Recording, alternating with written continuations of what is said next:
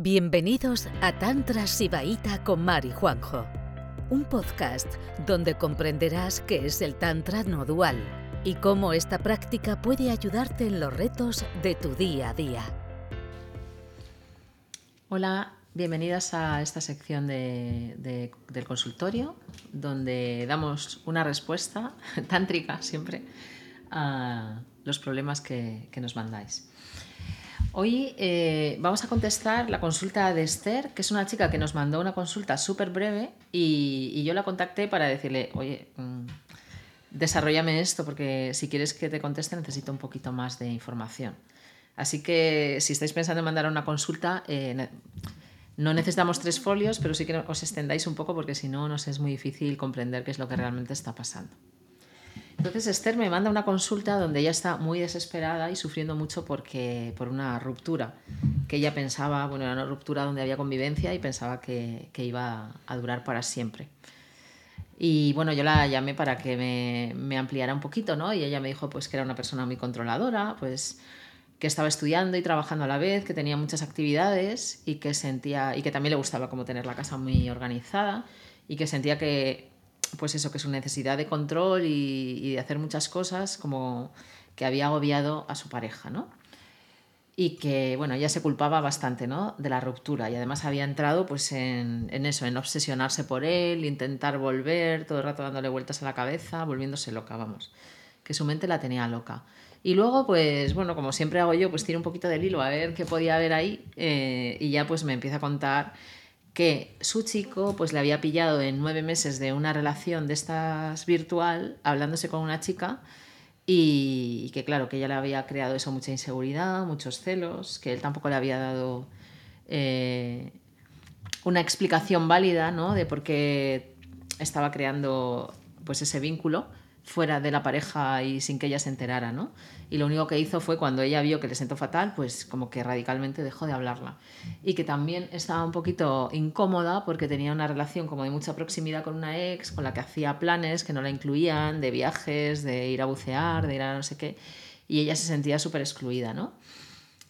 Entonces, bueno, pues ya cuando me contó esto, digo, bueno, vale, que que es como que al final siempre las mujeres nos estamos culpando ¿no? de, de, todas las rupturas y luego cuando empiezas a tirar del hilo, pues él también tenía lo suyo. Entonces, Esther, esto, bueno, aunque ya hablamos un rato, esto va para ti. que te prometí que te iba a mandar el vídeo. Bueno, eh, hay que entender una cosa cuando se habla de relaciones, sobre todo relaciones de ese tipo que son realmente manipulatorias por parte del hombre. Eh, la mujer, para el Tantra, eh, está más conectada a la conciencia, es más vulnerable, ¿vale? Tiene más facilidad para sentir y para ser sensible que, el hombre. El hombre, eh, bueno, si hablamos en términos feministas, ¿no? El hombre está sentado en una escala de privilegios llamado heteropatriarcado y, eh, y se mueve más por, lógica, por lógica mental, ¿vale? Entonces, bueno, pues al final, cuando una relación no es sana, ¿vale? ¿Qué es una relación sana? Una relación sana es cuando eh, el hombre consigue ser vulnerable también y la mujer es vulnerable también y se eh, y se y, digamos que, esa vulnerabilidad les une como y esa vulnerabilidad crea los, los cuidados no o sea una, un hombre que hay igualdad de cuidados o sea no donde cuidamos más nosotras y ellos no nos devuelven en proporción. O sea el hombre es capaz de sentir a la mujer y la mujer es capaz de sentir al hombre. Entonces si alguien hace algo que daña a la otra persona pues se corrige ¿no? Y se cuidan mutuamente. Eso es una relación sana, ¿vale? Todo lo que no sea así se sostiene en base a una neurosis complementaria.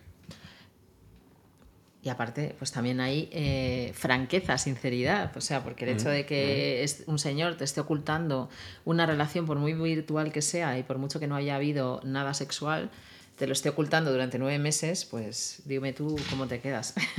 claro.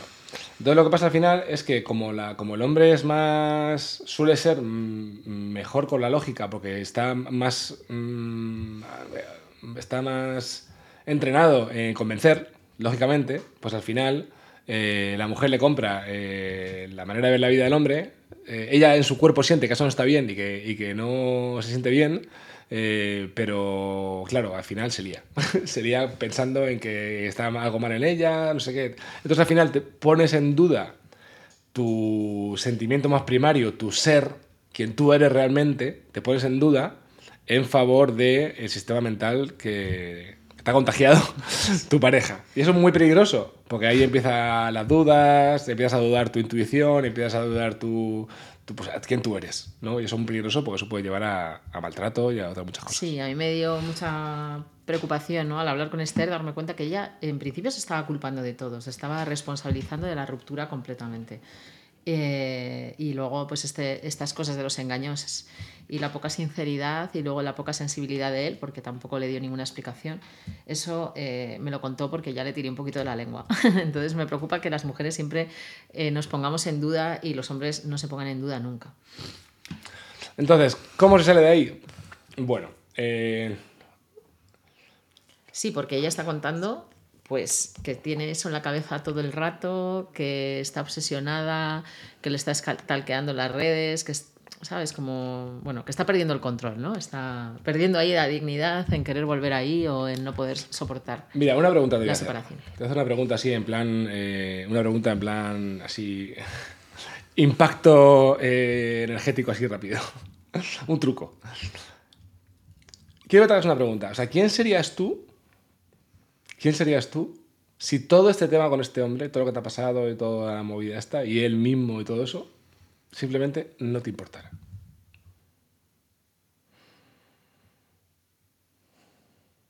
¿Qué tipo de persona serías?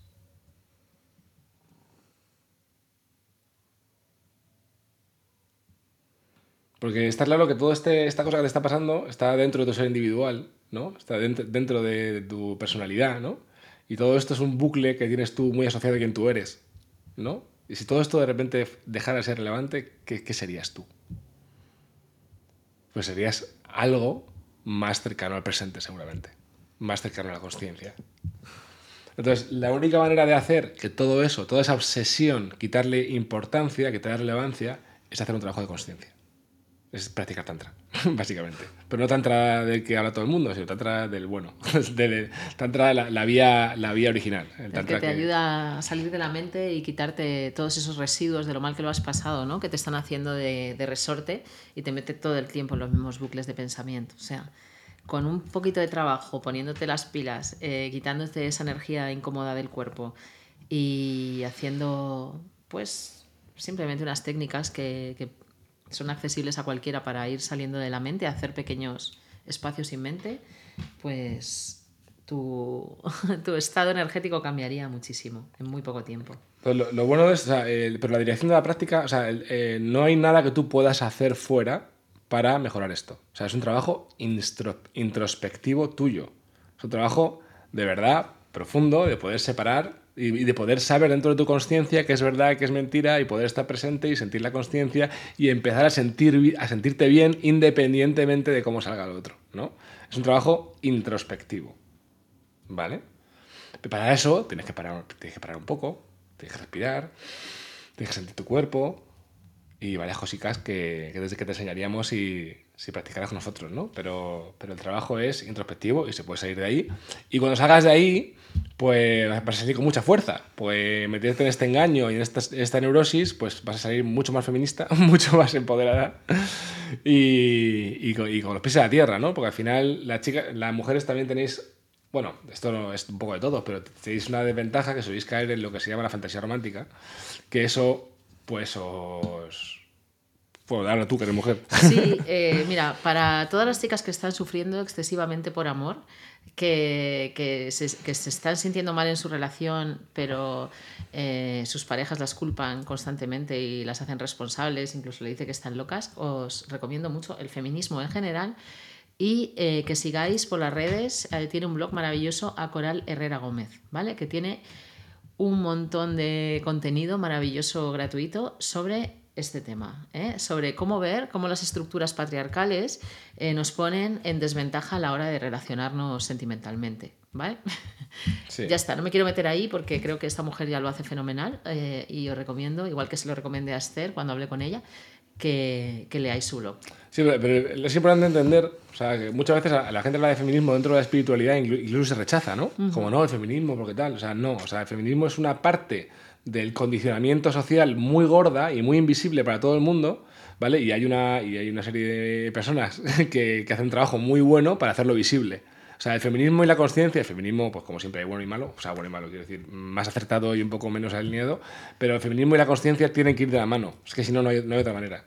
Sí, o Vale. sea, puede que el sistema mental, o sea, si estamos tratando de, de sacar los sistemas mentales de nosotros para poder ser más libres, más espontáneos, más felices, digamos que el patriarcado es el sistema mental más extendido por todo, por todo el planeta Tierra.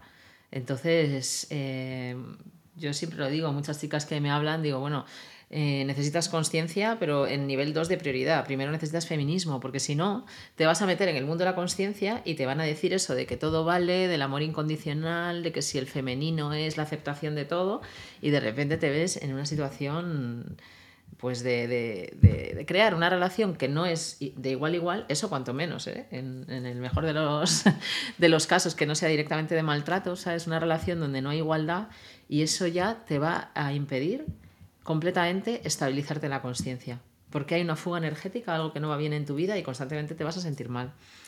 Vale, me voy a ir con mi ex mañana a hacer submarinismo. ¿Qué, qué, qué te parece? Que me voy contigo. bueno, eh, para lo que sea, pues aquí estamos. Eh, un, beso, un beso grande, Esther. Te, mando, te mandamos la consulta en cuanto que esté editada. Gracias por escucharnos. Volveremos pronto con otro episodio de Juan y Mar, un podcast de Tantra Sibaita.